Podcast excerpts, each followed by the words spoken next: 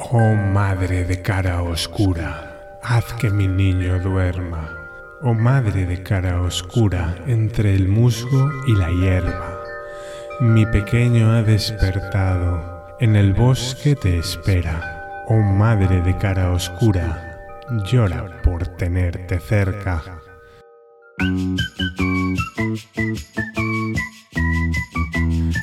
Hoy vamos a hablar de una de las primeras campañas publicadas por Shadowlands que ha tenido ya un tiempecito para tener eh, recorrido y gente que la dirija. Hablo de Vástagos de Shubnigurat. Vamos a destriparle un poquito. Pasad, por favor, que abrimos la trastienda de Shadowlands.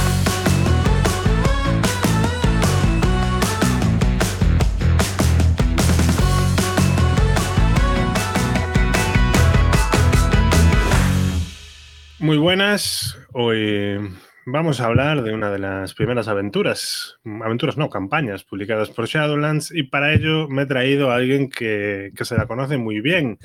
Desde Valencia, Carlos Z, Shadowlander de excepción y una persona que se ha dirigido vástagos entera de cabo a rabo y no solo eso, sino que la tiene subida a YouTube. ¿Qué tal, Carlos? ¿Cómo estás? Pues muy agradecido porque bueno, pues hayas contado conmigo para hablar de, de, Vástagos. Decir que me la conozco de manera excepcional igual es mucho, pero, pero desde luego sí la he dirigido de, cabo a rabo y, seguro que podemos charlar un ratito, que me consta que tú también te la has dirigido. Sí, bueno, esto es una especie de, traída a la luz, ¿no? De conversaciones que hemos tenido muchas veces por Telegram, de los caminos a seguir en esta campaña, porque yo también la, la he dirigido, sí. De hecho, yo entré en el grupo de charlas desde Shadowlands por esta campaña, porque quería preguntar un par de cosas. O sea que si estamos haciendo hoy este podcast es por culpa de Vástagos de Subnigurat en más de un sentido. O sea, es, culpa de Subnigurat en concreto. Sí, sí. Es por dar bien. todos los datos. Es una campaña eh, para Cthulhu de 100, de los tiempos en los que no había aún derechos para hacer aventuras oficiales de la llamada, y está hecha por Enrique Camino y Rubén G. Collantes, tipos que se conocen muy bien. Eh, los mitos de Cthulhu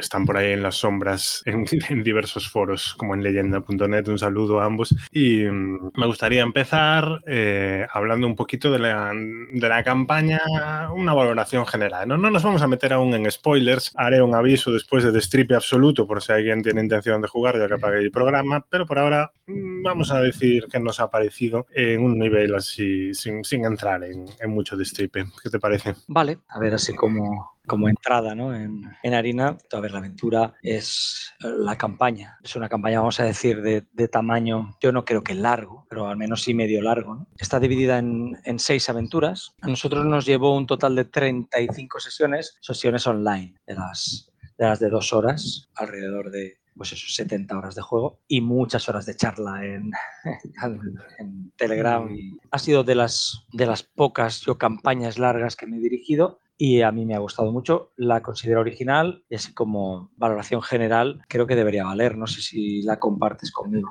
Sí, totalmente. Bueno, pueden, podéis ver la campaña dirigida por Carlos, que he dicho que está en YouTube, pero no he dicho dónde, en el canal de eh, Dr. J. Roles. El compañero en, en, en, cuestiones, Dantes Junior, que también es usuario avezado del canal de Shadowlands y es su canal de, de YouTube. Lo tiene titulado DJR, ¿vale? Dantes Junior, DJR, Roll. Pues ahí, ahí ya tenéis, esta campaña recomendable, sobre todo si la queréis dirigir, ¿no? Comando a mí me llevó, creo que 28 sesiones exactamente.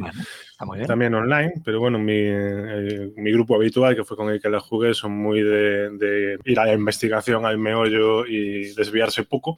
Tiene un enfoque curioso, ¿no? Pues son seis capítulos en los que vas cambiando de personajes. Eh, no juegas sí. toda la campaña con. Hay, digamos, no, un. No sabía si solo querías meter en los spoilers o en los no spoilers, pero bueno, Eso, es una de las cosas sí. que lo hace que lo hace original.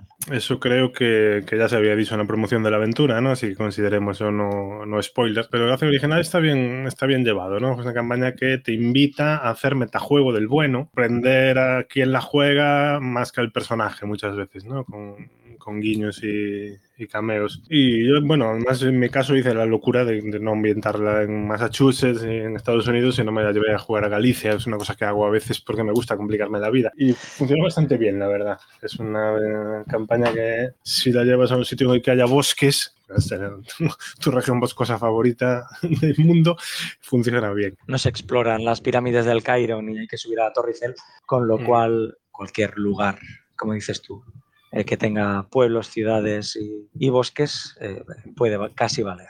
Aún así, yo sí fui fui bastante fiel a, las ubicaciones que, te propone la, campaña. Vamos a dejar antes del spoiler el decir que es una aventura que, yo recomiendo, que se va, yo creo que bastante de las típicas clásicas de la llamada de Chulu y que quizás solo por eso merece la pena, ¿vale? que tiene algunos giros interesantes, que tiene un enfoque, yo creo que distinto, yo creo que quizá que se ha visto poco, no sé si porque los autores no son anglosajones, no sabría decir, más originales que los habituales, pero es cierto que tiene un enfoque distinto. Sí, es cierto que ah, estos grupos... Refrescante. Puede que haya quien no le guste, ¿eh? no te digo que no, pero todo el tema este de estar cambiando de personajes y de ir enlazando las historias que han vivido los otros personajes, de jugar con el metarrol bueno, ¿no? En la aventura 4 o en la aventura 3, ¿no? Que han vivido los personajes de la 1, que en teoría los personajes que están jugándola pues no lo han vivido, pero los jugadores sí saben a lo que se están enfrentando o lo mm. que tienen delante, o el guiño que hay, el pequeño guiño que hay ahí, ¿no?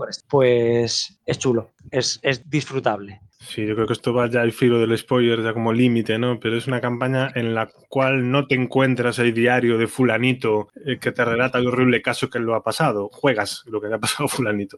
O sea, eh, el destino de quien te ha precedido en esta investigación lo has jugado tú antes, ¿no? Entonces es un enfoque igual. Yo creo que sorprenderá a estos grupos que son avezados, tentaculeros, ¿no? Y ya se han jugado todo. Eso no es, no es una campaña al uso de, viajes por el mundo eh, el entuerto de un culto malvado. Y aparte, otra de las críticas que se hace últimamente al rol, que si ha subido de precio, que si no sé qué, desde luego horas de juego coste muy por encima de, otros. Eh, se, le, pueden sacar muchas horas de disfrute a esta campaña, lo cual también, bueno, pues es interesante. Nos, nos quitamos los guantes y entramos un poco en materia. y lo dicho, si quieres que esta campaña te sorprenda, ahora sí, hasta el próximo podcast. Vástagos de Shub-Niggurath, ¿no? Como digo, es una campaña que sí que juega con eso de hacerte vivir con varios personajes, incluso en varias épocas, lo que viene siendo el, efecto del ciclo de Shub-Niggurath sobre el mundo, ¿no? Como cada 700 y pico años, Shub-Niggurath muere, se reencarna y en ese momento de debilidad, de muerte, alguien puede llegar a sustituir, ¿no? Hay una, sí que hay una secta malvada, pero está en un sitio tranquila, no viaja por el mundo y tiene ese plan que deriva la creación de los vástagos de shub que son el grupo principal de juego con el que jugaréis tres o más bien dos y media, ¿no? Porque la última es un poco rara, dos aventuras y media de esta, de esta campaña. Y es un enfoque muy chulo, porque además mm, han jugado ya varias aventuras antes de darse cuenta ¿no? de que esto es lo que pasa. Y cuando empiezan a encajar todas las piezas, a mí por lo menos el efecto me, me pareció muy, muy bueno, ¿no? muy, agradecido de jugar en mesa. Cuando la cabeza del grupo hace clic y dice, ostras, que estamos en el centro del meollo ya desde el principio. ¿no? Estoy, estoy de acuerdo con lo que estás contando. Al final es verdad, lo hablábamos el otro día con los compañeros también, que las primeras aventuras, aunque son completas, tienen interés, se podrían ver dentro de lo que es toda la historia casi como preludios, como calentamiento, ¿no? Un, poco la, pues eso, el entrenamiento y de, lo que va a ser realmente la historia principal. Te, te, dan las pinceladas de lo que vas a vivir pues a partir de la, de la, de la 3 de la aventura. Sí, las dos primeras son eso, el diario de los grupos que te precedieron, ¿no? De gente que se ha encontrado con la conspiración antes que tú. La tercera conocemos a los protagonistas, ¿no? Reales de la aventura, al menos tienen esa etiqueta de vástago de Subneurat. La cuarta es un, momento, un giro, yo diría que genial, sorprendente, de llevarte al siglo XII 13, perdón, el siglo XIII, la, flashback, las cruzadas, la, cuarta cruzada, y la, la quinta vuelve a ser un desenlace en Arkham. Aquí me pasó a mí una cosa divertida, porque yo esta campaña me lancé a jugarla cuando se publicó el primer tomo, antes de tener los otros dos, porque jugué Nathan Sloth, eh, que es, bueno, dijimos que son en capítulos, en realidad pueden ser ocho, si ya quieres estirar, ¿no? Porque hay como dos aventuras. Nathan Sloth es un prólogo, levemente, eh, bueno, levemente no, bastante relacionado, tanto con el primer capítulo como con el quinto. Y eh, La voluntad de Mordulak es una que es, actúa de prólogo al capítulo 4, este que nos vamos a Siria. ¿no? Eh, entonces yo jugué en Nazares y en plan de a ver si os gusta y hacemos campaña entera y acabamos haciendo campaña entera. Ya estaba adaptando en Galicia y cuando vi que el quinto capítulo se jugaba en Arkham, digamos que pues fue un momento en que mi decisión. Santiago de Compostela, perfecto. No le veo ninguna, ninguna diferencia. La situamos en Ourense, pero tuvimos un debate en el grupo ¿eh? respecto a dónde poner Arkham en Galicia, pero funcionó bien. A mí, a mí, de hecho, y aunque nos salgamos un poquito del hilo, a mí no me hacía falta Arkham para nada en la, en la aventura. Yo creo que es un mm. guiño a que esto es una aventura tentacular, pero si hubiéramos, en vez de Arkham hubiéramos puesto Springfield o Santiago de mm. Compostela, hubiera dado absolutamente igual porque no hace falta que esté Arkham para nada en, esto. Yo, yo creo que es porque eh, los autores pensaron que no puede haber una campaña de Chulu sin que aparezca, sin que aparezca Arkham. yo creo que es, un, es, un guiño, ¿no? Pero bueno. De hecho, a mí hasta incluso me chirriaba, pero solo por no cambiar las ayudas de juego lo mantuve. Nosotros jugamos eh, en Slot entre la 1 y la 2. ¿Por qué? Porque yo me lancé a dirigir y desconocía que Nazaret Slot era parte de la trama, ¿no? Bueno, como tú bien dices, es una aventura que se da en el pasado con un personaje que sí que han conocido en la, en la aventura 1, que es el padre o Flaherty, o no sé cómo se llamaba o algo así, esa aventura que yo creo que la hicimos en dos, sesiones, dos sesiones, que no está mal, está relacionada, aunque no tiene relación directa, directísima con, lo que estás jugando, pero está, está chulo y desengrasa. Estás jugando otra cosa y es una aventura corta y al pie, digamos, pues viene bien. Y se puede jugar también sin ningún problema después de la 1 porque si la juegas antes como prólogo no conoces el personaje, lo cual está bien porque luego cuando lo encuentras en la aventura 1 pues te recuerda al prólogo, pero si la juegas entre la 1 y la 2 ya conoces al personaje, ya sabes que, pues, que ha escrito un libro y que es importante un poquito en las investigaciones y tal, y lo estás viendo en, en acción en, ese, en esa aventurilla, que mm. por otra parte no está mal. No, es la otra, la otra mini aventura que comentas está por fuera, digamos, de lo que es la historia, es la de la voluntad de Mordulac, que a nosotros nos funciona muy bien. eso sí que es un one shot, de eso, estilo Shadow Shot, ¿no? Típica mm. aventura de, no sé, cuatro, cinco folios o algo así. La información muy esquematizada, y, pero a nosotros nos funcionó bien nos funcionó bien. Y ellos tampoco entendían por qué narices de repente estábamos jugando una aventura medieval eh, con toques ligeramente fantásticos, eh, que luego evidentemente empezaron a entender cuando de repente sus personajes se fueron a la Siria del año 700. Estaba guay porque, eh, de hecho, vamos, es que vivo esta campaña, el grupo estaba como un poco desconcertado al principio, pero de repente se hacen con los personajes y empieza a ver ahí una, a ver, investigación que es buenísima. cuando, yo cuando me la miré, tú has dicho que tienes un handicap, que empezaste a dirigirla y no había salido todo publicado. Yo, daba igual, yo cuando empecé dirigirla ya tenía los tres tomos, pero no me los había leído, con lo cual daba, o sea, daba absolutamente lo mismo. Yo fui poco a poco. Eh, yo fui descubriendo la historia un poquito por delante de los jugadores, evidentemente, porque si no, no podría haberla dirigido, pero tampoco yo sabía de qué iba la historia cuando empecé con el módulo 1. He ido leyendo de módulo en módulo y vas descubriendo un poco los misterios de, la aventura, pues conforme va avanzando, que eso, que eso está chulo. Hay una tercera, tú no la has comentado, pero también es eh, alternativa, digamos, a la historia, que es la de los presos. sí, eh, es que, es prólogo, si no me equivoco, al la quinta. Al, quinta, pero sí viene como encajada, ¿no? Dentro de. Sí, está dentro del libreto, o sea, del libro, de la edición, con lo cual eh, eh, puede parecerte que no es fuera de la campaña, pero en realidad es lo mismo. Son personajes que luego no vuelven a aparecer y tal, y es como anterior a, a los sucesos que están ocurriendo. Y esa de los presos está muy chula también. y es un enlaza con Nazareth Slot totalmente. Sí, sí, sí, sí.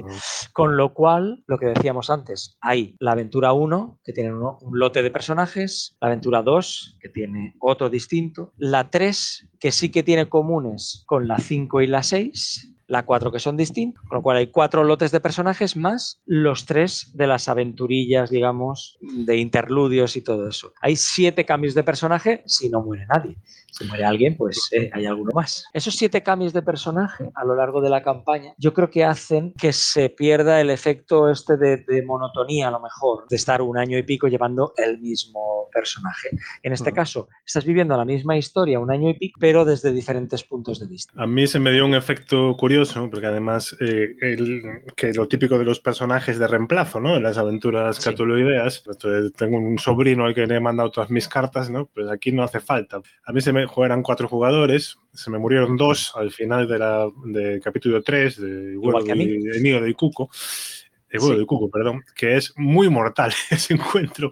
Ese encuentro es muy mortal. Yo no sé si alguien lo podrá jugar sin bajas, pero es complicado. Y entonces ah. los que vinieron de personajes de reemplazo fueron eh, personajes supervivientes de Aventura 1 y Aventura 2. Eso es algo que te propone el autor y que es chulo, porque ya se conocen a esos personajes, porque las fichas ya existen. El jugador está ya implicado un poquito con ese personaje. A mí se me murieron dos, bueno, uno se murió y otro se suicidó. Y decidimos hacer dos nuevos. Yo a esos dos personajes nuevos lo que hice fue hacerles otra aventurilla. ¿Por qué? No puedes meter dos personajes de cero, sin trasfondo, en mitad de la historia, del hilo principal de la historia. Porque se supone que los, los protagonistas son vástagos de su es decir, son hijos o medio hijos híbridos del, propio Submiguraz, nacidos de su semilla. Con lo cual lo que yo hice fue cogerme dos nombres de los que aparecen en el listado, tú te acuerdas del periodista, ¿no? Que tenía ahí como un listado de, de, los que sabía, ¿no? De personas que eran vástagos. He cogido dos nombres y les dije a los jugadores, vale chicos, ¿qué queréis ser? y nos hicimos personajes que introducimos dentro de la historia ya como vástagos. Entonces les hice una aventurilla a ellos para que conocieran a Evergreen y tal, conocieron un poquito, ya les metía en el escenario, lo vieron en esa aventura introductoria y cuando empieza la 5, que es yo creo que la más fuerte en trama, esos personajes han sido llamados por los otros dos supervivientes, que han buscado como un apoyo para seguir adelante pues, en la investigación. Bueno, pues ha funcionado bien, porque los dos personajes muertos eh, que eh, pues, han sido, digamos, cambiados por por los nuevos, le han dado, mm, digamos, savia fresca a la aventura. Eran dos personajes bastante divertidos. Una era política, creo que alcaldesa o concejala de un pequeño pueblo rural de la América Profunda, anti, anti casi todo. Y el otro era un podcaster de, de misterio, de programas de misterio. El tío se grababa los podcasts antes de... Eso es, eso es. Y me hacía resúmenes de las sesiones anteriores como si fueran un capítulo de su podcast. Eso está también subido ahí a, YouTube. Que ahora que sacas yo del listado no lo hemos comentado, pero otra cosa que tiene esta campaña son unas ayudas de juego chulísimas, muy aprovechables, eh, aparte de las que vienen en el libro, hay varias que son virtuales, ¿no? Por ejemplo, eh, encuentras un podcast de misterio, que, es, que se lo han grabado de verdad, o en la primera aparece la clínica de fertilidad que tiene su propia página web. Eh, incluso esto no, no, es un easter egg para quien escucha el podcast hasta aquí y tal, pero la chica que desaparece en la primera aventura. iba a decir el título de la primera aventura, pero se me ha ido completamente. Mira, Lo tengo aquí, lo tengo aquí. Oscura canción de cuna. canción de cuna. La chica que desaparece, Amber Cayman, tiene un perfil en Twitter. Bueno, como se llame ahora eso, X. Tiene un perfil en Twitter. ¿Qué dices? Pues, Yo no lo sabía. Sí, sí, esto es, un, esto es un easter egg, muy easter egg. Pues, lo seguiré. que además esa desaparece, deja de publicar el día que se supone que desaparece en la aventura. O sea, que es una campaña que en ese sentido es un, es un gustazo. Yo, yo te doy otro que yo no sé si eso la gente lo sabe, pero en el hotel donde empiezan la aventura, creo que 5, New Indian Crow o algo así, es el hotel de la famosa, famosa aventura Despertados, que es de Enrique Camino, y es donde tiene lugar, digamos, esa, esa aventura. Pues un, un, pequeño guiño a, esa aventura que bueno, yo he disfrutado mucho con ella, la dirigí. ¿Cuáles han sido tus momentos favoritos en la campaña? momentos estelares. es complicado. Ahora empezamos ya hace año y medio largo y la memoria va como va, pero hay, hay momentos muy chulos. sobre todo, yo guardo en mi memoria, sobre todo, los capítulos finales de cada uno de los, eh, de los diferentes módulos. Los finales, no sé si porque yo soy así o porque un poco la aventura lo pide, pero siempre ha sido tirando a a épicos, o bien por la tensión, o bien por que han conseguido salvar a, esta persona, ¿no? Que llevaban buscando toda la aventura, o porque han muerto todos, como por ejemplo pasó en la de, en la de Siria. Pues siempre han tenido ahí un puntillo más interesante. Y luego aparte hemos tenido momentos gloriosos con algunas pifias, por ejemplo en el final de la segunda de de Metateria, en esa mansión Evergreen en, ruinas. Pues hay un intento de huida, hay tres pifias seguidas y alguna muerte de, jugadores bastante, bastante épica, que es recordada por todos, por todo el grupo y está muy bien. Me quedo, por ejemplo, en Frasoquereti, que es la de Siria. A mí, cuando la leí, no me gustó, me descuadraba y luego se ha convertido en la que más hemos recordado entre todos, por lo que sea, por los personajes, la entrada al crack del hospital, un final que había bastante, bastante oscuro y esotérico, ¿no? en esas grutas debajo del templo. Esa aventura nos ha marcado bastante y luego hemos tenido algunos penejotas memorables. a veces recordamos a un tendero de la primera aventura, el tipo que vendía las armas. Ese tipo, pues eh, igual te vendía, igual te vendía armas que te vendía eh, gel para la ducha, que te vendía mm, cepillos de dientes, ¿sabes? Era un vendedor nato que, bueno, pues me salió bien. y luego eh, tuvimos también otro PNJ muy guapo en la última aventura. Un tipo, un tipo negro en un barrio, este es improvisado, ellos fueron, querían investigar a la, a la enfermera que cuidaba a uno de los eh, PNJs que salen en la aventura. Y bueno, esto evidentemente no estaba planteado en la aventura, con lo cual yo me inventé pues, que encontraban su dirección, porque bueno, hay una hacker ¿no? entre el grupo, es capaz de encontrar la dirección, y ahí se encuentran tipo culoso y escuchando música y, y con una personalidad muy especial que luego al final acaba ayudándole bastante pues eso, a conseguir entrar en la, en la vivienda y tal. Y hay, hay, muchas anécdotas, muchas, muchas anécdotas. De hecho, eh, Dantes está montando unos shorts en YouTube, no sé si, si, los has visto, que son chorradillas de, no me acuerdo si es un minuto máximo o algo así, con cortes ¿no? de, de momentos estelares que han ido pasando en, en la campaña momentos íntimos ha habido unos, o sea, profundos, ¿no? De, sentimientos, de eh, introspección, de muerte, de despedida de algún personaje y tal. Ha habido muchos, sobre todo, sobre todo, sobre todo, ya os digo, en los capítulos finales de cada uno de ellos, de cada una de las, de las seis. Y, luego momentos de, chispa, yo creo que los hemos tenido repartidos a lo largo de, de toda la aventura.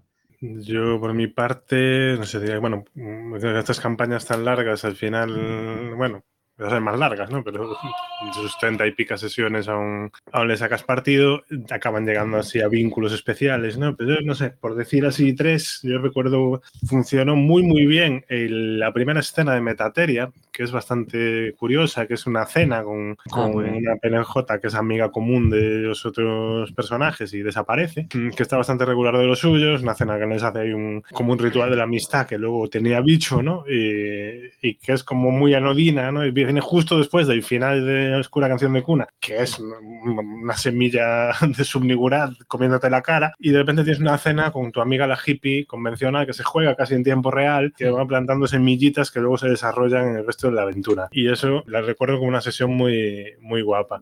Recuerdo la cara que se les quedó cuando empiezan en la aventura 3, cuando empiezan a atar cabos en el vuelo de Ikuko, cuando ven que hay un PNJ que se repite, ¿no? Una enfermera súper chunga sí. que salen en, Metateria, que acaba traicionando al grupo y justo después se vuelven a ver con otros personajes que no saben qué es Entonces no pueden hacer metajuego, o sea, perdona, eh, juegas con el metajuego de nuevo. Ellos saben perfectamente que esa enfermera es más mala, pero el jugador no lo sabe. De repente ve una claro. ahí, pues bueno. o sea, el jugador sí lo sabe, pero el personaje no lo sabe. Se erizan para arriba y tal. Y es que eso es algo que luego pasa más veces, ¿no? Pero esa es la primera, como que la recuerdo muy fuerte, mm, de que el, jugador sabe que hay, hay, hay, algo raro, pero tiene otro personaje, ¿no? Entonces, no puede tienen que encajarlo como puede. Y después también ese momento en el que Fasoqueretti se vuelve sobrenatural, ¿no? Que das, ya tienes un salto temporal y además ahí es como ya hay giro, ¿no? entras en la recta final de la campaña, que es justo el Ecuador, y, y es un giro que está bastante bien metido. Pero, bueno, y recuerdo la, decisión final, ¿no? La decisión final que es, ¿ocupas tú el lugar de Subnigurat o no? Estuvieron un buen rato de debate filosófico con el asunto. Este es el spoiler más corto que se puede enfermera mi enfermera, como anécdota también a la que la recuerdo, acabó atada a un tractor en mitad de un maizal y pusieron en marcha el tractor, pusieron una piedra sobre el acelerador, ¿vale? Y acabó muriendo, digamos, eh, despellejada en mitad de... Porque claro, es que era mala, malísima. El final es verdad, la última aventura. Eh, si ya en sí la campaña es, vamos a decir, rayante, ¿no? Eh, la, la última, ostras, las primeras sesiones, los jugadores no entendían absolutamente nada. absolutamente nada. Yo la jugué, eh, a ver, para quien nos escuche, bueno, pues entiendo que ya le da igual, ¿no? Eh, los spoilers, eh, en teoría entran como en una especie de realidad virtual, pero claro, mm, al principio no lo entienden, no saben si han sido teleportados, no saben dónde narices están, pero están en un sitio como muy raro. Entonces yo se lo describo rollo videojuego, ¿no? Veis una secuencia de árboles, un árbol alto, dos pequeños, tres altos y luego de repente hay lo mismo, otra secuencia, ¿no? Que es exactamente igual, uno alto, dos pequeños, tres altos. Y, los pájaros pasan por encima vuestro, en forma de V. Y a los 10 minutos les vuelvo a hacer otra escena y de repente veis un grupo de pájaros en forma de V que pasa por encima vuestro. Y la gente, o sea, se quedaban rayadísimos, en plan de, coño, ¿qué, está pasando aquí? ¿Dónde estoy? En, un mundo de estos de, como el de la película, ¿no? Que, que, está dentro de una, de una especie de programa de televisión, ¿no? Que, que es todo un decorado y es toda una mentira, ¿no? Pues les costó de entenderlo. De hecho, morían. Entonces, lo que hacía yo al matarlos en esa realidad virtual es volverlos al inicio. Y de repente estaban otra vez en el prado. ¿Qué mierda es esto? Vale, pues sigo adelante. Vale, pues hay prado y prado y prado. Y hasta que no iban hacia donde, digamos, tenían que ir, no se movía el escenario. Ese último escenario yo lo cambié bastante porque está planteado de una manera un poquito incómoda de dirigir. No, me quedó mal, quiero decir, está, yo lo dirigí con la esencia pero un poquito saltándome lo que mm, el autor... Es, casi obligado cambiar el último escenario, ¿no? Por eso decía al principio que es medio raro, porque es como en esa simulación vuelves a visitar los, los momentos esenciales de la campaña, pero claro, en tu campaña han sido distintos, ¿no? Por mm. hay una escena en ella ahí que te mandan visitar y desguace de coches de la primera aventura, que no habían estado tus, tus, personajes. En no fueron, entonces tuve que meter, lo cambié por otra escena, ¿no? Eh, es como hay una propuesta, pero tienes que hacer la tuya, porque a esas alturas ya, ya, toca, ¿no? Ahí, te requiere un poquito de, trabajarla.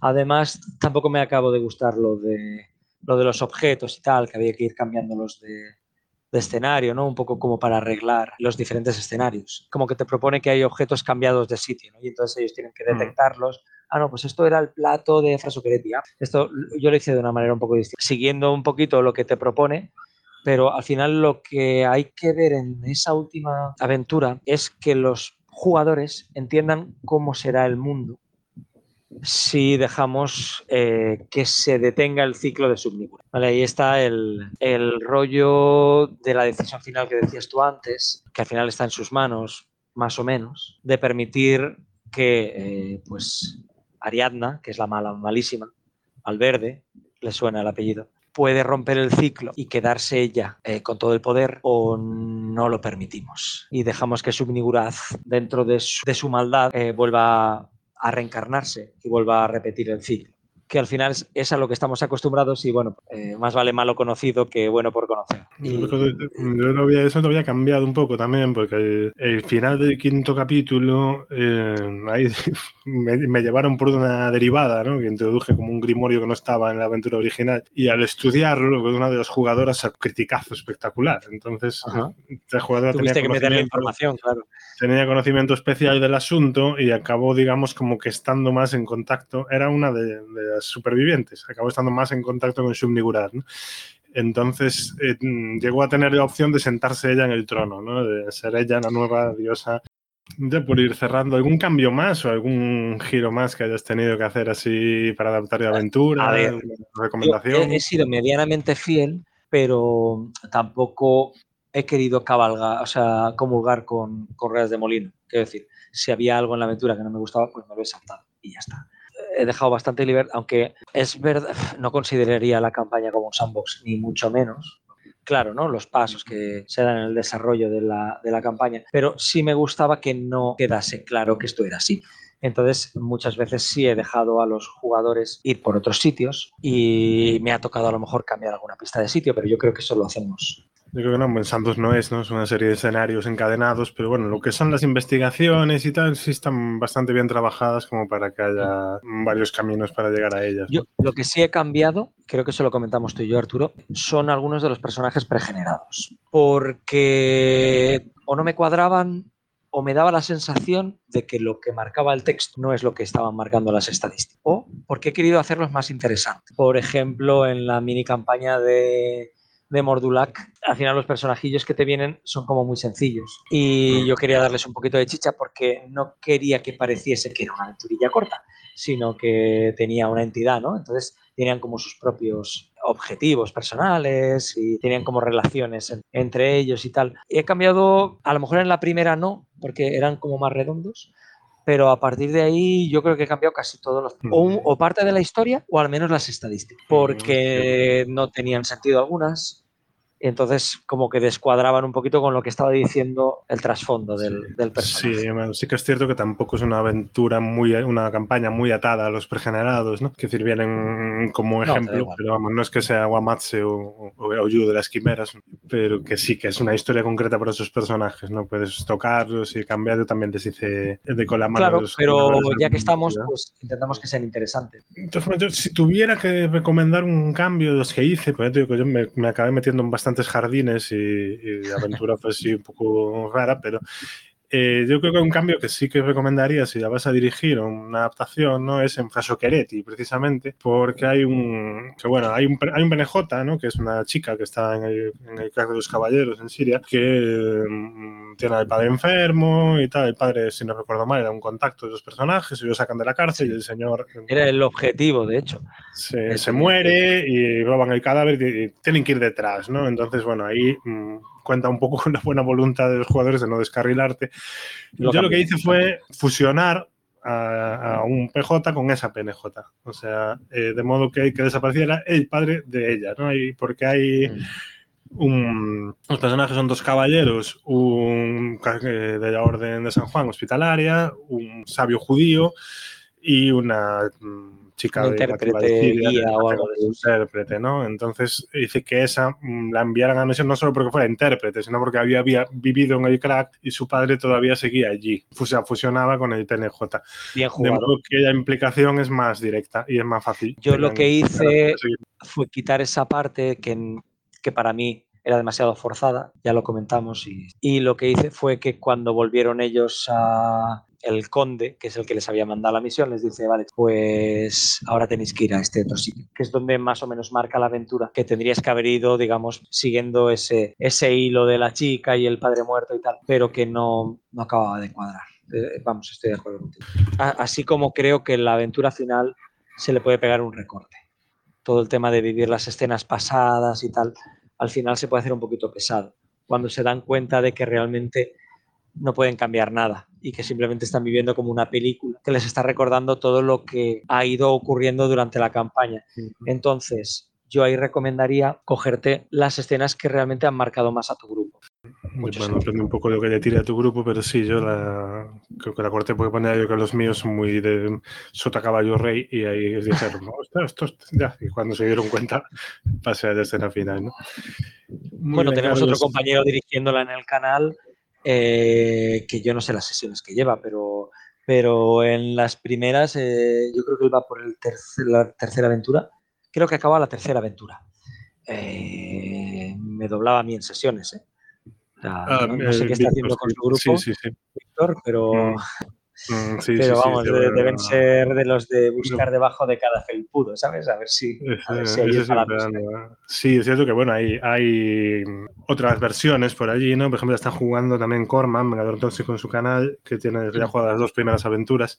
Está muy interesante. Eh, hay otro grupo que está cerca de terminar de online también en el Castillo del Guzmán, pero bueno, de caso me, me apetecía hablar contigo, aparte de porque ya hemos comentado, porque mm, la has jugado entera ya, ¿no? Podemos destripar el, final completo.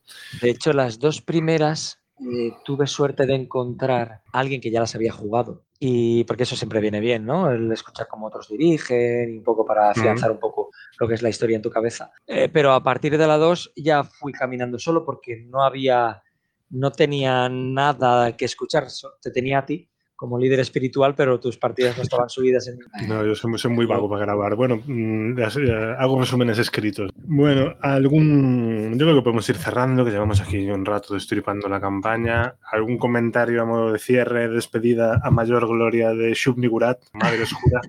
Simplemente decir que yo la he disfrutado mucho, que he tenido mucha suerte creo con el, con el grupo. Eh, mis chicos no me han fallado, lo cual es muy bueno. No he tenido que cambiar jugadores. En una campaña larga muchas veces los problemas son esos, ¿no? Que, pues, que de repente alguien entra en exámenes y, y, te desaparece una temporada o tal, pues hemos tenido cierta continuidad, que eso es muy bueno para campañas y la hemos disfrutado bastante todos. Yo la verdad es que la recomendaría, la recomendaría.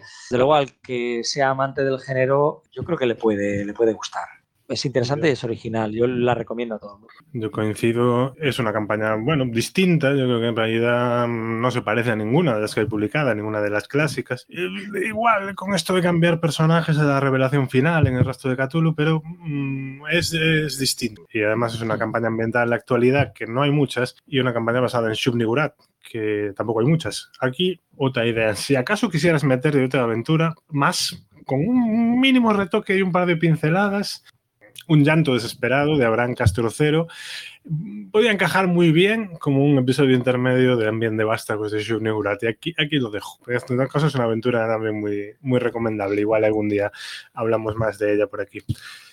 Eh, nada más, que llevamos un rato. Muchas gracias por prestarte a este experimento, Carlos, y un placer hablar contigo.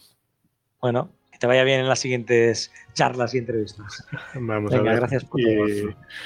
Como siempre, acordaos de que el juego es importante, pero lo que es más importante es la gente con la que juegas. Hasta luego. Hasta luego.